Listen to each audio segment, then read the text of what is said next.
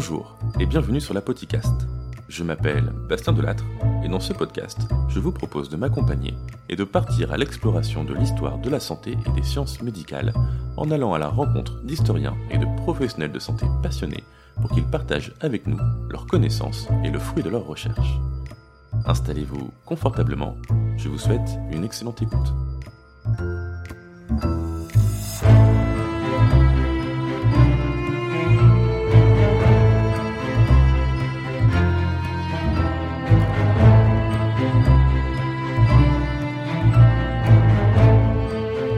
Épisode 1 Quand la coca et la cocaïne étaient des médicaments avec Zoé Dubus.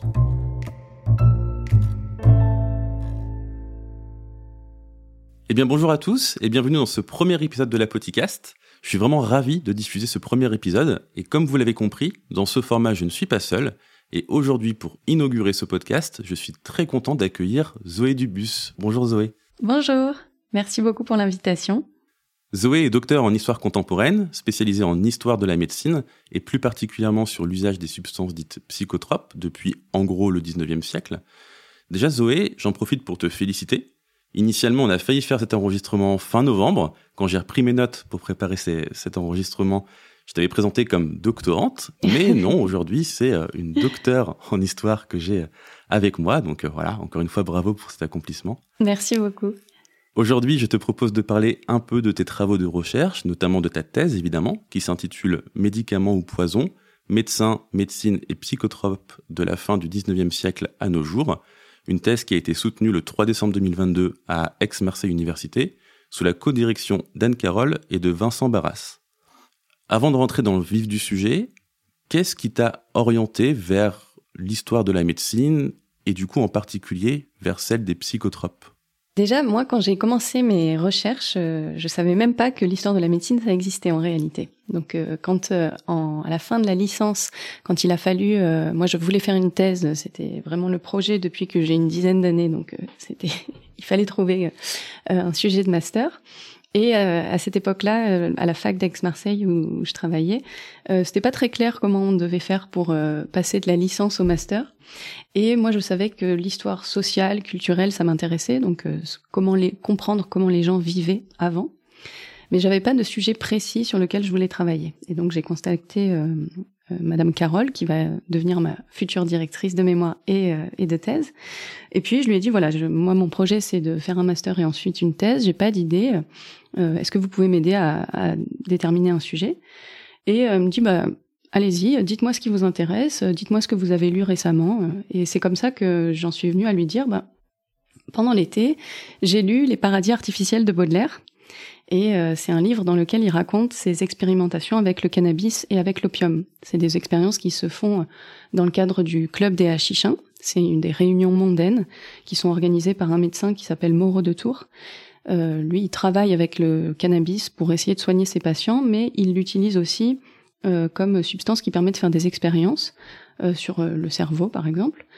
Et donc, euh, il réunit autour de lui pour des soirées festives, mais aussi expérientielles, des artistes, des intellectuels et d'autres scientifiques pour essayer de mieux comprendre ce que c'est que l'expérience du, du, cannabis. Et donc, Baudelaire est invité à ces soirées-là, il raconte ça dans, dans les paradis artificiels, et moi, ce qui m'avait étonné dans cette lecture-là, c'est qu'il parlait jamais des femmes. Il ne disait pas s'il y avait des femmes qui participaient au club des Hachichins. Donc j'ai expliqué ça à, à, Madame Carole, qui me dit, bah voilà, vous avez votre sujet, vous allez faire ça. Vous allez étudier euh, la consommation euh, féminine de psychotropes au 19e siècle. Donc moi, j'étais super contente. Euh, mais c'était ça, c'était ton mémoire. C'était mon mémoire. Et c'était un super sujet. Mais le problème, c'est qu'il n'y a aucune source qui était disponible. Euh, encore même aujourd'hui, euh, après des années de recherche, presque une dizaine d'années de recherche, finalement, j'ai jamais retrouvé de, de, femmes qui témoignent directement de leur consommation de psychotropes à cette époque-là. Et donc c'était trop compliqué de travailler sur ce sujet. Donc on a été obligé de le faire un petit peu évoluer et euh, on s'est rendu compte assez rapidement que les seules sources qui étaient disponibles pour le 19e siècle qui parlaient des psychotropes, c'était des sources médicales. Donc c'est le, les médecins du 19e siècle qui sont les plus nombreux à parler sur l'expérience des psychotropes. Alors c'est pas du tout moralisateur. Les, les médecins du 19e siècle ne condamnent pas l'usage de psychotropes, que ce soit pour se soigner, pour faire la fête ou pour faire des expériences. Euh, mais voilà, c'est eux qui prennent la, la plus grande part des, des, représentations sur le sujet. Donc c'est comme ça que immédiatement, parce qu'il n'y avait pas assez de sources pour faire le sujet que, que j'avais choisi à la base, que je suis arrivée dans l'histoire de la médecine en fait. Et moi, ce qui m'a intéressé dans les recherches que j'ai commencé à mener donc en, dès le master, c'est de, de me rendre compte que toutes les substances que j'avais appris à considérer comme des drogues, donc des stupéfiants, des choses très dangereuses qu'il fallait jamais consommer parce que ça allait nous rendre, me rendre folle, me, tuer si j'en consommais, euh, avaient été à l'origine des médicaments. Donc absolument tout l'inverse, des substances très positives qui allaient guérir, qui allaient faire du bien. Et c'est ça qui m'a vraiment passionnée. J'ai eu envie de comprendre en particulier comment le corps médical euh, passait dans ses représentations de euh, ça c'est un médicament à ça c'est une drogue très dangereuse et il faut plus jamais l'utiliser. Et en effet, du coup, dans ton travail de thèse, tu as étudié du coup l'histoire de plusieurs psychotropes, euh, la morphine, la cocaïne, le LSD. Ta thèse fait plus de 1000 pages, donc on ne pourra pas parler de tout ça dans cet épisode. Mais hors micro, on s'est mis d'accord pour discuter de la cocaïne. Et en effet, la cocaïne, avant d'être la drogue qu'on connaît aujourd'hui, c'est une substance qui a une longue carrière médicale, une longue carrière thérapeutique. Pour commencer, avant de parler de la cocaïne, on peut déjà s'intéresser à la coca, qui est euh, une plante originaire d'Amérique du Sud, que le monde occidental a découvert avec la colonisation de cette euh, région du monde. Est-ce qu'on connaît les usages ancestraux des civilisations précolombiennes de cette euh, plante?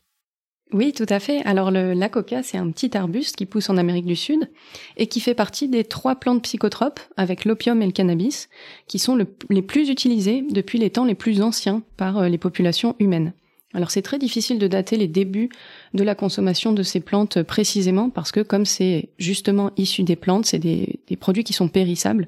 Donc on a du mal à trouver des traces très anciennes, mmh. mais on en trouve quand même assez tôt dans la préhistoire, ce qui nous montre que ça a vraiment accompagné depuis longtemps euh, l'humanité. Donc on retrouve par exemple des gourdes qui contiennent de la coca dans les fouilles archéologiques d'Amérique du Sud qui datent de plus de 10 000 ans. Donc euh, c'est vraiment un usage très ancien. La coca, elle est utilisée soit mâchée, soit euh, dans des infusions.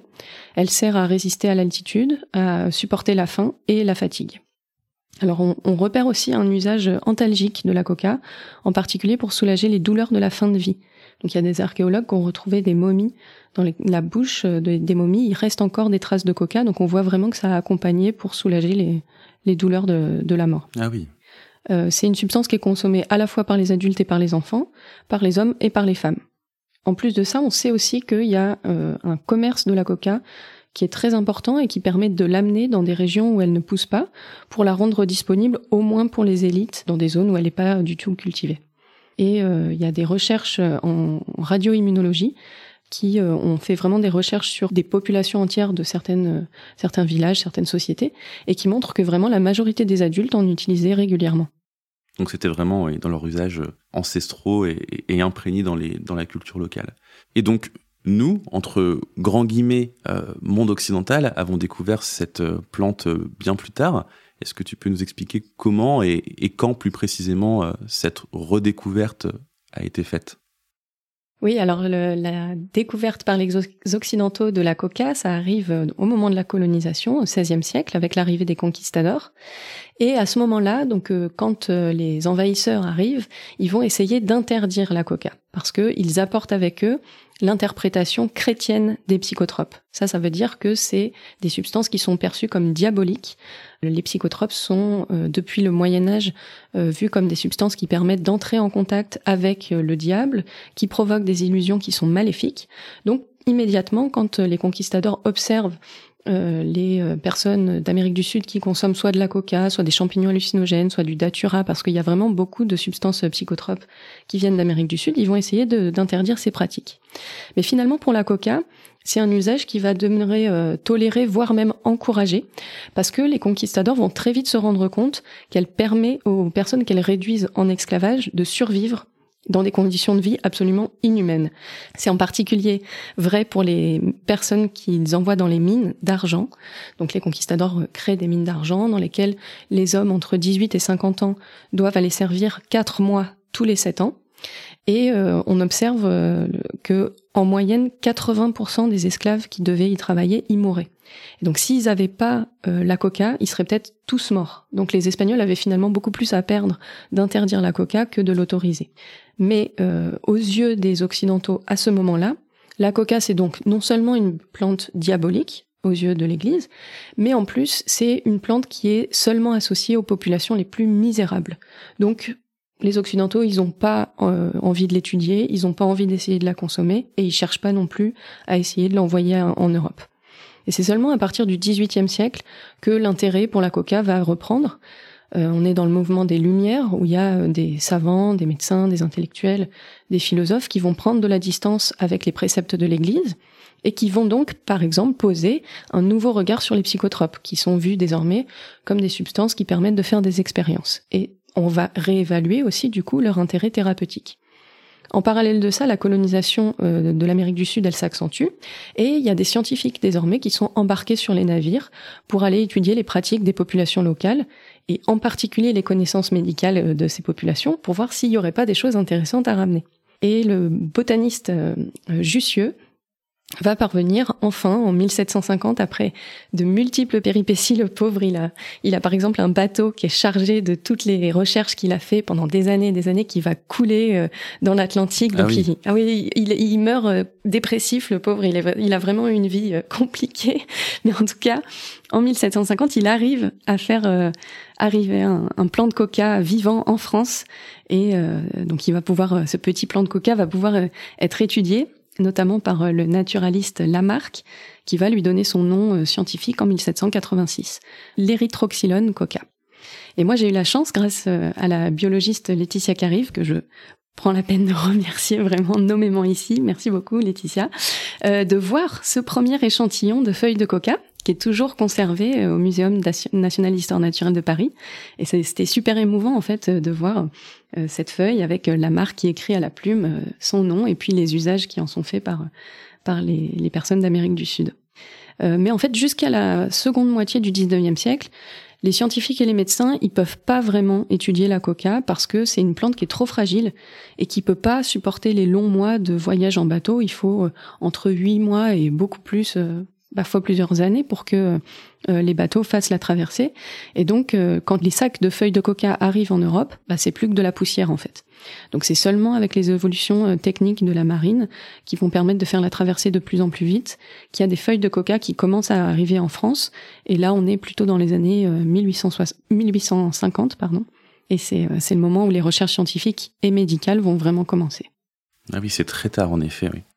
Et du coup, donc une fois que cette coca arrive sur le, territoire, comment va-t-elle être utilisée par les Occidentaux et quels vont être les, effets qui vont être également constatés?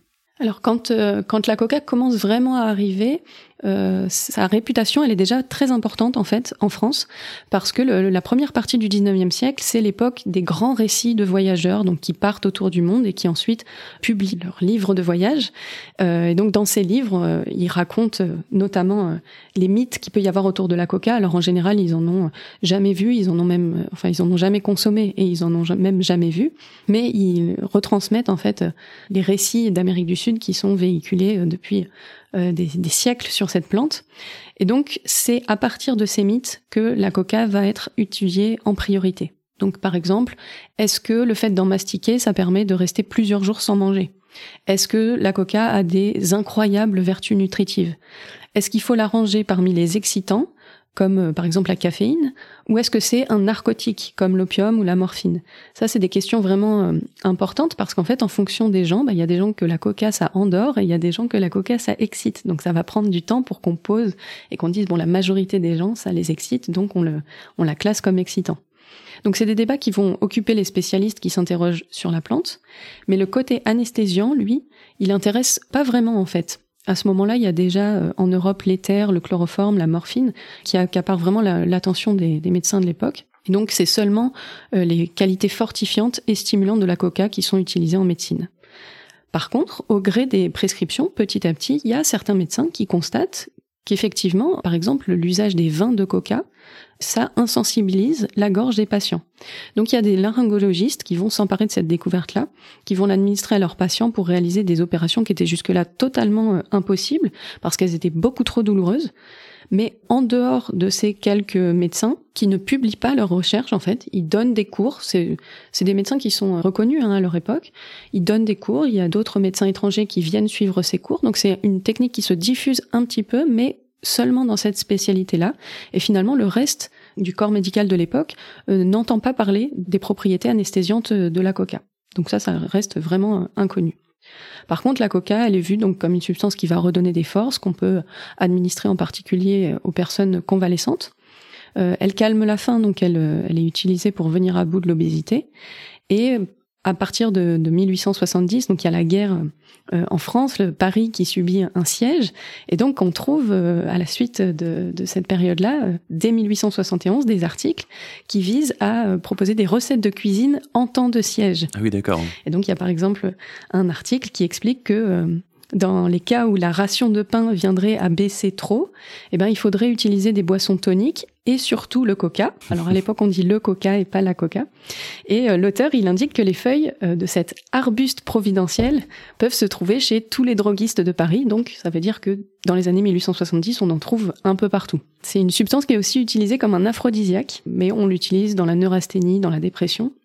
Et puis c'est une prescription qui est pas forcément faite que pour des personnes qui sont malades. On peut prescrire aussi de la coca pour des personnes en bonne santé qui, par exemple, ont un travail intellectuel intense à faire parce que c'est considéré comme un stimulant nerveux.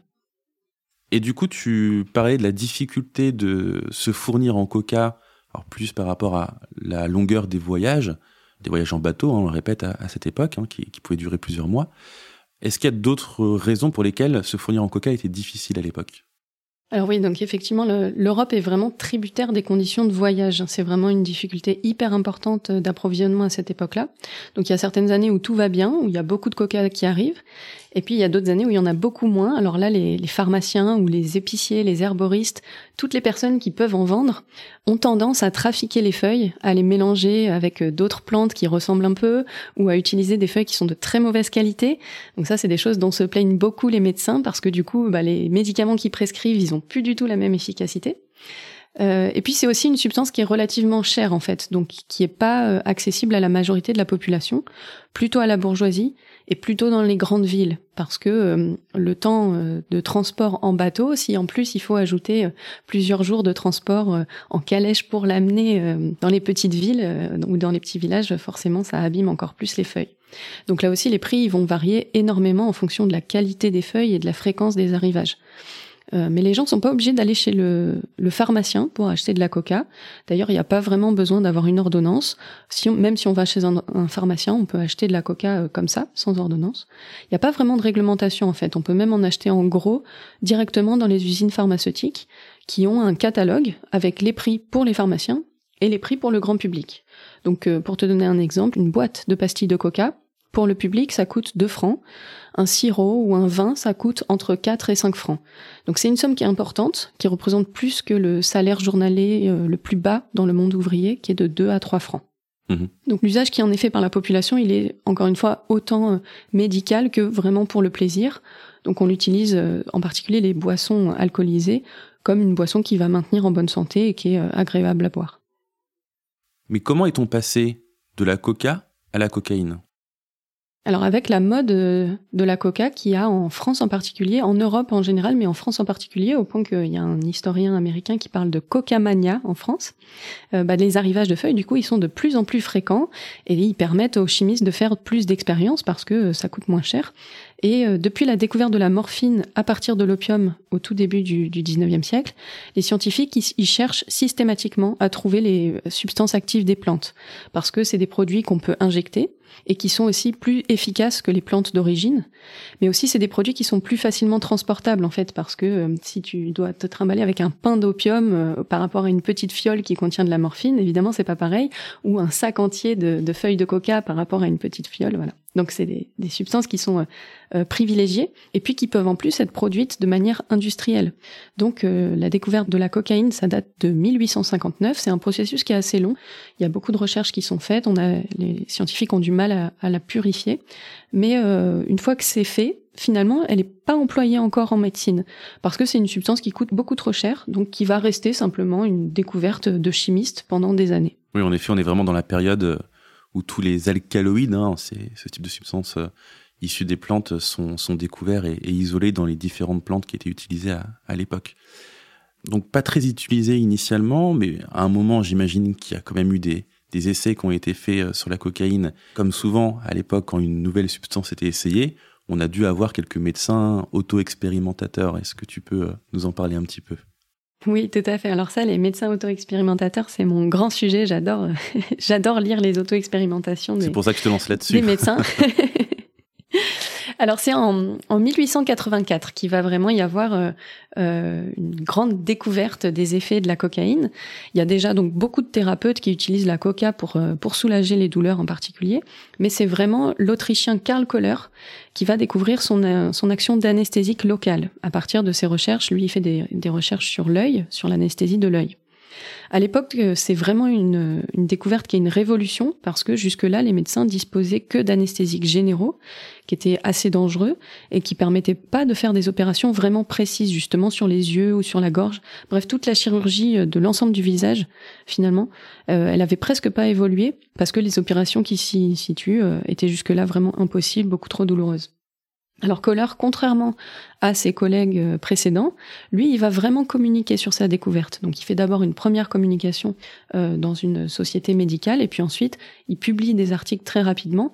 Et là, ça va enflammer l'Europe. Euh, en quelques mois, tous les médecins d'Europe veulent essayer la cocaïne et veulent essayer de l'expérimenter. Ça va prendre quelques années pour que euh, la production de cocaïne elle augmente suffisamment pour pouvoir fournir euh, tout le monde. Et c'est un processus qui se fait en fait très rapidement pour l'époque, en particulier grâce aux Péruviens, parce que c'est ils vont créer sur place euh, au Pérou des industries qui vont produire de la cocaïne pour permettre de l'envoyer directement en Europe et plus être tributaire des bateaux qui envoyaient des feuilles et qui arrivaient en mauvaise qualité, etc. Donc c'est vraiment une industrie qui se développe aussi en Amérique du Sud pour pouvoir fournir euh, l'industrie pharmaceutique européenne. Comme toujours en médecine, jusqu'aux années 1960 euh, à peu près, quand on découvre une substance psychotrope, c'est les médecins qui la testent sur eux en premier. Alors pas vraiment pour le plaisir, mais parce qu'on considère à ce moment-là que c'est impossible de décrire vraiment les effets psychotropes, donc qu'il faut en prendre soi-même pour comprendre vraiment ce que ça fait. C'est des pratiques qui existent sûrement depuis les origines de la, de la médecine, mais c'est euh, le médecin Moreau de Tours, dont j'ai parlé dans l'introduction, qui vraiment institutionnalise ça. Lui, il travaille donc avec le cannabis et avec le datura, et il explique que personne peut être expert de ces substances s'il n'en a pas consommé et de manière répétée. Donc c'est pas juste on fait une expérience une fois. Mhm. Donc à cette époque, c'est tout à fait normal de faire ça, et ça participe aussi euh, de la vision héroïque des médecins qu'ils aiment bien se donner aussi, qui n'hésitent pas donc à s'administrer sur eux-mêmes des substances euh, qu'ils étudient, ou même parfois à s'auto-infecter hein, de maladies pour essayer de se guérir. Donc pour la cocaïne, euh, en 1884, il s'agit d'évaluer le degré d'anesthésie et jusqu'où l'insensibilisation, elle est efficace à partir du point d'injection. Donc ça donne lieu à des expérimentations vraiment très drôles à lire, même si parfois on a vraiment mal pour eux parce que pour déterminer ces informations-là, eh ben ils vont donc se piquer à la cocaïne à un endroit et puis ensuite ils vont tester plein de douleurs différentes pour voir si là on a mal, euh, si là ça va, si là ils ressentent rien du tout. Donc par exemple en 1885, il y a un médecin qui teste les gouttes euh, pour les yeux à la cocaïne et euh, donc ensuite, il va se piquer les paupières avec une épingle, il tire sur ses cils, il les arrache même, il se frappe le nez. Voilà. Donc il y a un, autre médecin qui se perce les jambes avec des grosses aiguilles, euh, qui se tire sur les testicules, qui s'arrache ah les poils du torse. Non, ils font pas semblant, ils veulent vraiment chercher. Et puis ils documentent ça minute par minute pour voir euh, à quel moment en fait la douleur va revenir. Donc voilà, c'est toujours évidemment très drôle de, de, lire ça. Et puis du coup, moi, je fais des petits comptes rendus euh, de, de ces expériences-là sur, euh, sur Twitter si jamais ça peut intéresser les auditeurs et les auditrices. Mais en tout cas, eux, les médecins, ils publient ça tout à fait normalement dans des articles médicaux qui sont lus ensuite par, leur, par leurs confrères. En effet, je mettrai un lien ou deux vers tes threads sur Twitter qui sont très instructifs sur ce sujet. Alors une fois que ces effets euh, de la cocaïne sont bien analysés, qui sont bien euh, assurés, la, euh, la, cocaïne, elle va être employée pour pratiquer l'anesthésie locale du coup, et elle permet de faire évoluer très rapidement certaines disciplines, en particulier la chirurgie du visage ou l'ophtalmologie par exemple. Donc dans certains services, l'anesthésie à la cocaïne, ça remplace presque systématiquement l'anesthésie en général. Elle est aussi utilisée dans les accouchements, et cette fois plutôt sous forme de, de badigeonnage. Et puis, on emploie aussi un petit peu la cocaïne comme stimulant, à la fois physique et intellectuel. Et surtout, en fait, pour la population, ça devient un produit de choix pour les personnes qui ont des allergies. Euh, donc c'est très prescrit dans le rhume des foins pour décongestionner le nez. On trouve plein plein de publications dans la presse populaire pour vanter euh, les propriétés, euh, ces propriétés-là de la cocaïne. Pour d'autres effets, par exemple, il y a des médecins qui expliquent qu'on peut utiliser la cocaïne en application pour soulager les douleurs des piqûres de moustiques. Donc voilà, c'est vraiment à la fin du 19e siècle une substance qui fait partie de la pharmacie des populations bourgeoises qui en ont chez elles et qui les utilisent, qui l'utilisent dès qu'elles ont une petite douleur ou qu'on a le nez bouché. On n'hésite pas à utiliser de la cocaïne. Oui, et elle a été aussi notamment beaucoup utilisée par les dentistes au cours du 19e siècle, au point où tu me disais, hors micro, que ça a véritablement révolutionné la pratique et même le métier. Oui, alors les dentistes au 19e siècle, euh, c'est surtout des praticiens itinérants. Ils n'ont pas de diplôme particulier et donc ils vont de foire en marché pour euh, arracher les dents. Ils ont souvent avec eux des musiciens qui sont là pour euh, couvrir les cris des patients. Donc les gens ont vraiment très peur. Ils ont vraiment très peur d'aller les voir. C'est une profession qui appartient pas du tout encore à la médecine officielle. Et d'ailleurs ça, ça implique que euh, les femmes ont le droit de pratiquer, euh, d'être dentiste, ce qui n'est pas le cas pour aucune discipline. Ça mérite d'être soulevé, effectivement. C'est assez. Oui. c'est ça. Comme c'est pas de la médecine officielle, eh ben il y a des femmes qui sont dentistes.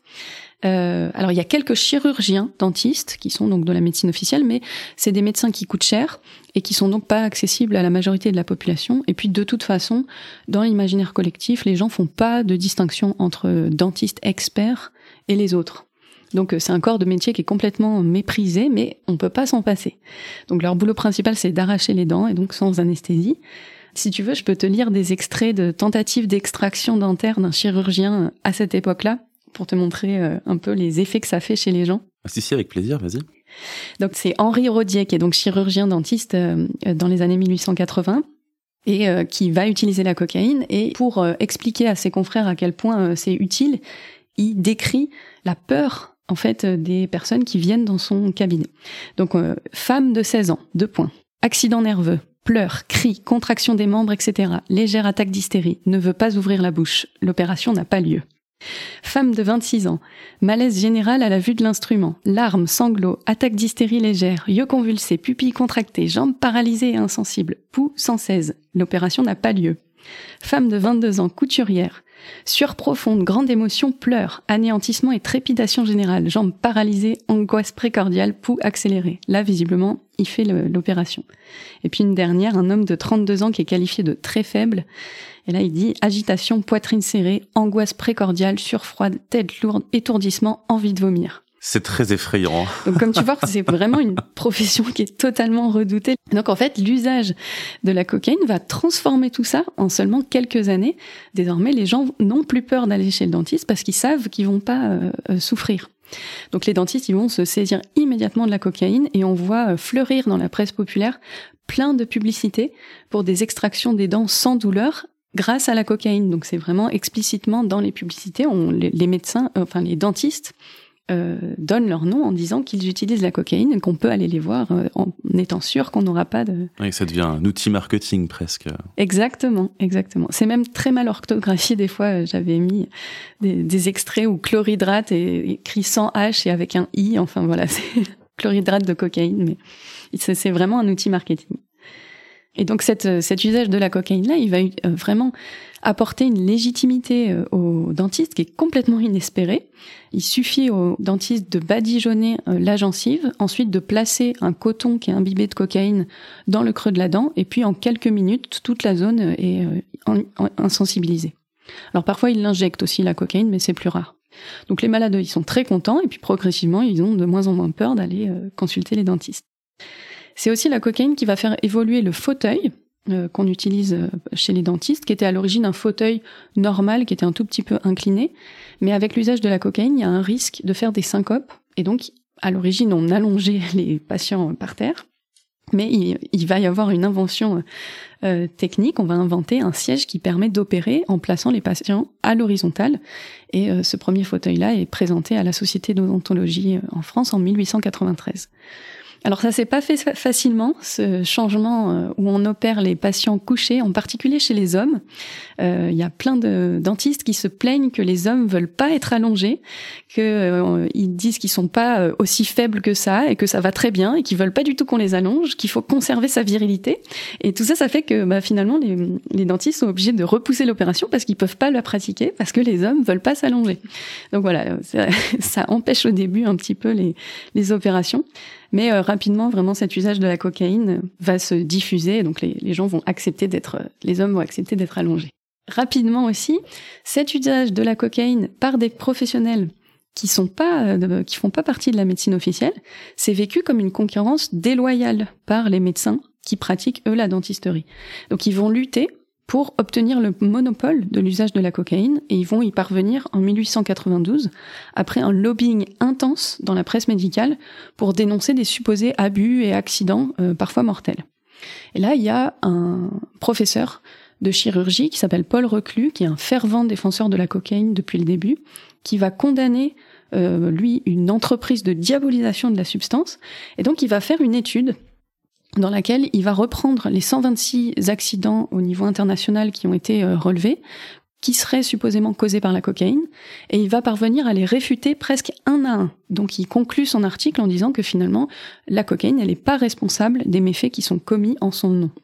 Euh, pour lui, donc bien employée, elle est euh, vraiment tout à fait sûre, et en fait, il souligne que, étant donné le grand nombre de dentistes qui l'utilisent tous les jours, moi par exemple, j'ai retrouvé un, un dentiste qui s'appelle Bouchard qui travaille à Lille. Et euh, en 1890, il déclare qu'en six ans, il a retiré plus de 5000 dents ou chicots grâce à la cocaïne.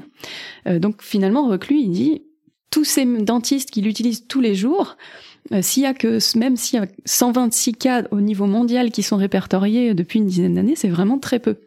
Et en fait, ce qu'il dit aussi, c'est que c'est bien souvent les médecins eux-mêmes en réalité qui sont en cause dans les accidents, beaucoup plus que les dentistes. Et il y a par exemple, il, met par exemple en avant un, médecin de Philadelphie qui injecte d'un coup 4 grammes de cocaïne dans l'urètre de son patient. Donc 4 grammes, ça représente 40 fois la dose normale. Donc là, le patient est bien mort. Mais euh, Reclus dit que bah, là, c'est pas la faute de la cocaïne, c'est la faute euh, au médecin. Donc voilà, il y a, des tensions euh, comme ça, mais pour revenir en 1892, la loi est effectivement votée, donc euh, on interdit aux dentistes d'utiliser la cocaïne, sauf s'ils sont accompagnés d'un docteur en médecine. Et donc, dans la foulée, on crée un vrai diplôme de chirurgien dentiste qui légitime donc définitivement cette profession, les, les dentistes qui vont rentrer finalement dans euh, la médecine officielle grâce à la cocaïne ça permet quand même d'assurer une certaine formation euh, particulière et à la sécurisation de son utilisation auprès des patients, j'imagine. Oui, oui, tout à fait. Euh, c'est vraiment dans le but de, protéger les patients, mais on voit qu'il y a vraiment un discours entre médecine officielle et médecine. Euh, en fait, les, les médecins du 19e siècle sont en permanence en concurrence avec d'autres formes de thérapeutes et euh, ils ont la volonté de les évincer et de pouvoir être les, désormais les seuls à pouvoir pratiquer la, médecine et donc ils se saisissent à chaque fois des questions euh, sur sur les, les médicaments pour les présenter comme des substances qui sont trop dangereuses pour être utilisées par n'importe qui et qu'il faut absolument euh, être médecin pour pouvoir le faire. C'est un problème qui va toucher aussi les sages-femmes, euh, pas pour la cocaïne, mais euh, par exemple pour l'ergot de seigle. L'ergot de seigle, c'est la substance qui va donner ensuite le LSD, qui est utilisé comme vasoconstricteur par les sages-femmes depuis au moins l'Antiquité. Et au 19e siècle, ben, pareil, les sages-femmes, c'est des professionnels qui font pas partie de la médecine officielle et donc il va y avoir de la même manière des tensions pour dire elles ont plus le droit d'utiliser euh, ce produit-là euh, parce qu'elles sont pas assez compétentes et les, les sages-femmes luttent pour euh, pour conserver ce droit-là et la seule manière que la la société va pouvoir trouver pour pour accepter ça, c'est de faire rentrer les sages-femmes dans la médecine officielle en créant un diplôme. En effet, ces sujets de conflit entre professions médicales et même corporations dans, dans les siècles antérieurs, c'est, sont des sujets à part entière et j'espère qu'on aura l'occasion d'aborder ces, sujets-là au cours de prochains épisodes de la podcast. Il y a une autre utilisation de la cocaïne qui me semble vraiment importante euh, d'aborder, c'est la rachicocaïnisation, qui est finalement l'ancêtre de notre péridurale actuelle. Est-ce que tu peux nous en toucher un mot?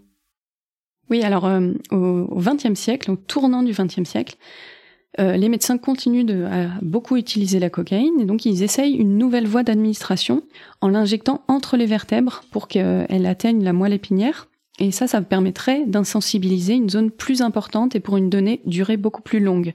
Parce que la, cocaïne injectée fait effet euh, quelques dizaines de minutes, donc on peut pas faire des, opérations très longues, et en particulier dans les accouchements, c'est problématique parce que jusque-là, soit les, les médecins avaient l'anesthésie générale, donc plonger les femmes dans le dans un espèce de sommeil, ce qui rendait les accouchements euh, plus longs, plus dangereux. Euh, soit ils utilisaient de la cocaïne en badigeonnage. Euh, donc là, il fallait rebadigeonner le vagin toutes les demi-heures à peu près. Et les médecins s'inquiétaient de dépasser la dose, en fait, d'augmenter trop la dose et que ça devienne toxique.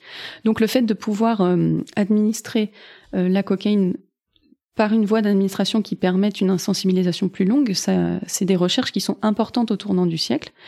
Donc c'est une technique qui va en particulier être beaucoup utilisée en obstétrique une fois que cette euh, technique elle est effectivement euh, euh, découverte, la nouvelle, elle va être immédiatement publiée dans les plus grands journaux de l'époque, avec des journalistes qui expliquent que la médecine dispose désormais d'un truc, ah ils mettent ça, un truc, qui permet aux femmes d'accoucher sans douleur. C'est un progrès qui est qualifié d'inestimable.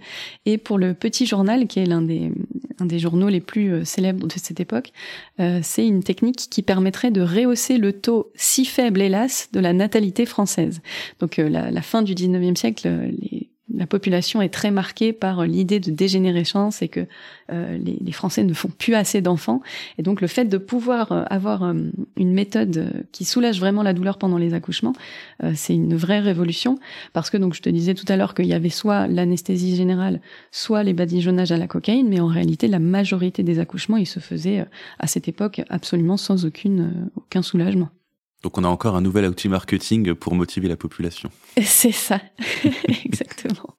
Mais la cocaïne est vraiment un très bon outil marketing euh, au 19e siècle pour plein de choses. Et donc il y a des médecins qui disent que euh, une fois que, que cette méthode d'administration est découverte, ils l'emploient dans leur service avec toutes les femmes qui accouchent qui le demandent. Donc ça c'est important, ça montre que euh, les femmes avaient la possibilité, on, leur proposait dès la fin du 19e siècle d'avoir accès au soulagement de, de, leur douleur pendant l'accouchement. Et je te cite, c'est un des, un des médecins qui dit euh, cinq minutes après, la parturiente était étendue sur son lit, calme, presque souriante, absolument émerveillée. Quel que fût le moment du travail, le résultat a été excellent. Donc la rachicocaïnisation, c'est vraiment encore une, une révolution. Pour te donner euh, un ordre d'idée, l'année de sa découverte, il y a 16 thèses de médecine qui sont consacrées euh, en France à ce sujet-là. Euh, donc c'est vraiment, ça montre qu'il y a une émulation et un intérêt très important pour cette technique. Alors c'est une méthode qui n'est pas réservée que aux accouchements, euh, mais à toute opération qui va se situer dans la partie inférieure du corps. Et c'est même parfois utilisé pour empêcher l'incontinence des enfants, parce que euh, il y a des médecins qui observent qu'un des effets secondaires de la méthode, c'est la rétention d'urine. Donc on envoie les enfants qui font pipi au lit euh, euh, à partir de 7 ans pour subir des rachicocaïnisations dans le but d'essayer de... C'est un peu radical comme technique. Les médecins du 19e siècle sont assez radicaux en général. Alors, il y a une émulation comme ça autour de la cocaïne en deux parties, donc euh, dans les années 1880 et au tournant du siècle, au début du 20e siècle. Mais en 1916, la substance, elle va être classée dans le tableau des stupéfiants. Et euh, ça, c'est un processus que moi j'observe pour tous les médicaments euh, qui sont classés à un moment comme stupéfiants. À partir de ce moment-là, l'usage il va décroître très rapidement euh, parce que désormais la, la, substance elle est plus considérée que comme une drogue dangereuse. Et c'est seulement dans les années 1970 du coup que la technique de l'épidurale, qui est issue de cette rachicocaïnisation, avec d'autres substances, hein, plus avec la cocaïne cette fois, mais elle va être à nouveau étudiée et employée, et en particulier dans les accouchements. Donc ça veut dire que entre 1916 et les années euh, et les années 70, eh ben il y a eu presque 50 ans en fait euh, de d'arrêt pendant lesquels les femmes n'ont pas pu bénéficier de cette méthode de, de soulagement des douleurs.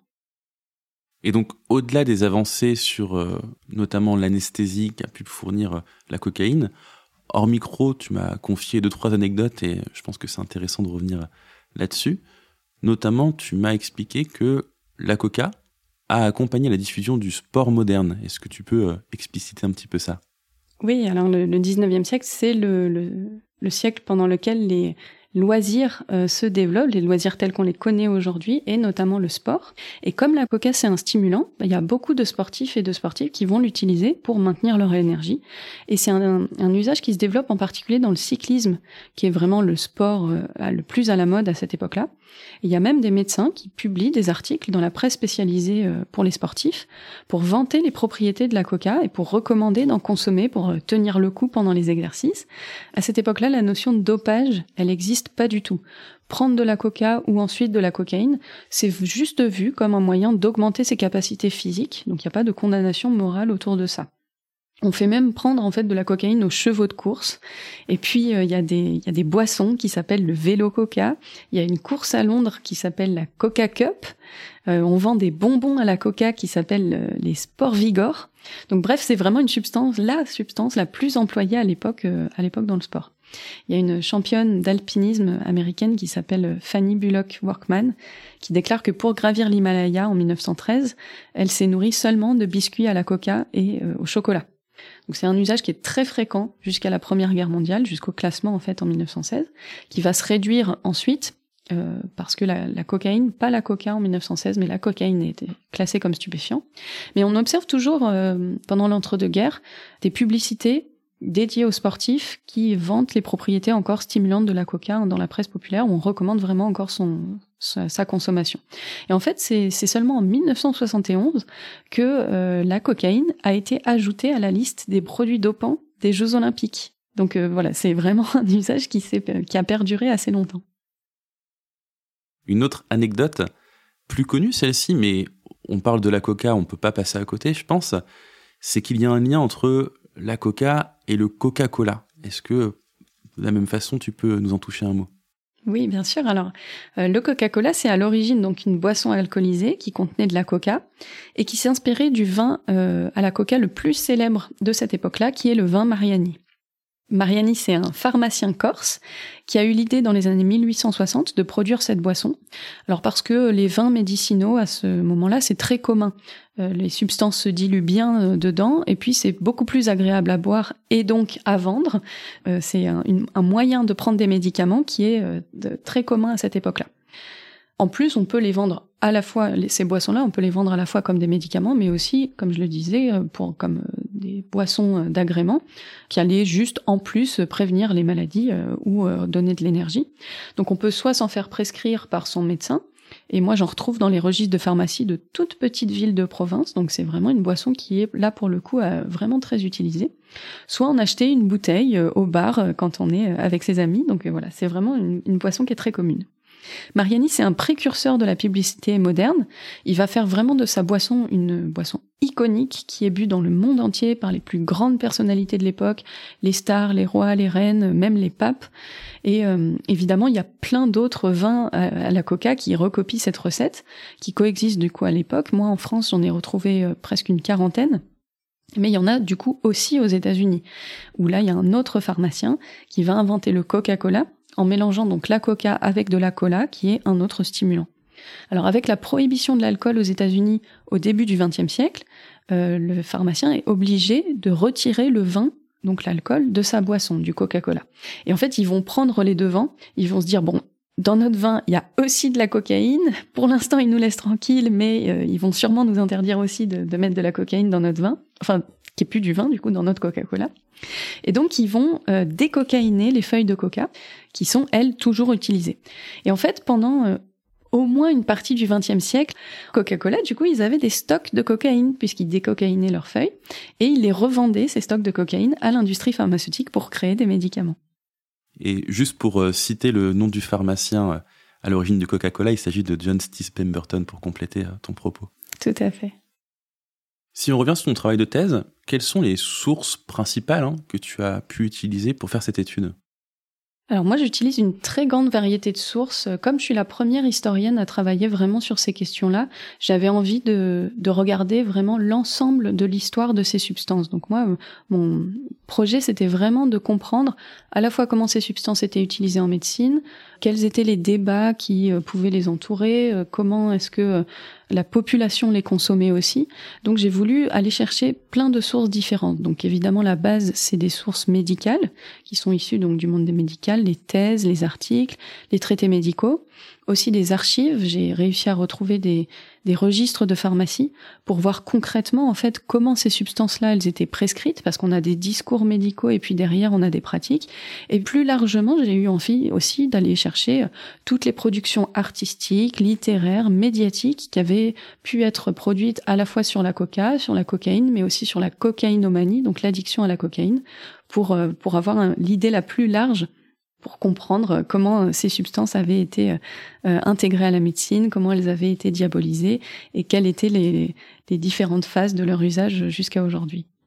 As-tu quelques références à partager, alors que ce soit des livres, pourquoi pas d'autres podcasts, euh, des vidéos YouTube, qui euh, permettraient à quelqu'un d'intéressé de creuser ce sujet de l'histoire du coca et de la cocaïne? Alors il n'y a pas beaucoup de choses qui sont écrites pour le pour le moment sur la cocaïne. Euh, ça c'est assez, c'est ce que j'ai vu aussi euh, dans ma thèse. Euh, les substances qui sont classées en stupéfiants, finalement, on les étudie assez peu en dehors de la question de l'addiction. Et c'est seulement à partir du moment où c'est des substances qui commencent à être réhabilitées en médecine qu'on s'intéresse à nouveau à leur histoire en général. Donc ça a été le cas pour la morphine. Euh, ça a été le cas pour le LSD aussi. Maintenant que ça commence à être réétudié en, en médecine, et eh ben on voit des travaux historiques qui se questionnent sur euh, sur le LSD, euh, les différentes périodes de son usage. Mais comme la cocaïne, il n'y a vraiment pas d'intérêt euh, médical aujourd'hui, bah ça reste une substance qu'on n'étudie que autour de la, de la question de l'addiction. Donc si je dois recommander un livre qui est un petit peu à côté, euh, mais c'est un livre qui est absolument passionnant, que euh, j'en parle dans la plupart des, conférences que je donne, euh, même si finalement la coca, c'est pas la plante la plus étudiée là-dedans, c'est un livre qui s'appelle La colonisation des savoirs de l'historien Samir Boumedienne, qui analyse comment les Occidentaux s'approprient les savoirs des populations colonisées et en particulier les savoirs médicaux. Et donc il traite dans ce livre-là, qui est un très gros livre, hein, euh, vraiment un livre universitaire. Euh, il traite en particulier du, cacao et du tabac. Et puis il y a la coca qui est un peu traité, mais c'est vraiment passionnant. Si c'est un sujet qui vous intéresse, il y a un podcast de Jean-Claude Amezen, euh, donc sur les épaules de Darwin, qui est consacré à faire un, une espèce de vulgarisation de ce livre de la colonisation des savoirs. Et les épisodes s'appellent aux origines du chocolat, je crois, quelque chose comme ça. C'est vraiment un, podcast qui est génial. Et puis pour celles et ceux qui sont intéressés par l'histoire, euh, alors là, n'hésitez pas à, aller en fait sur Gallica. Gallica, G-A-2-L-I-C-A, c'est le site de la Bibliothèque nationale de France. C'est gratuit. Et euh, la, la, BNF numérise en fait des millions et des millions de documents anciens et vous pouvez taper coca et cocaïne dans la barre de recherche et là vous allez vraiment trouver des pépites, que ce soit euh, des pépites médicales ou médiatiques ou même euh, des, des, pièces de théâtre qui, qui, parlent de la coca ou de la cocaïne. Donc vraiment, n'hésitez pas à aller faire un tour sur, sur ce site-là, vous allez trouver des choses géniales. Je mettrai de façon en, ligne les références que tu as citées euh, sur l'article qui accompagnera cet épisode sur apodcast.fr. Maintenant que ta thèse est terminée, que cet accomplissement est derrière toi, quels sont tes projets et qu'est-ce qu'on peut te souhaiter finalement pour la suite? Alors le milieu universitaire euh, est euh, très bouché en sciences humaines et sociales. Moi, j'aimerais beaucoup pouvoir continuer mes recherches.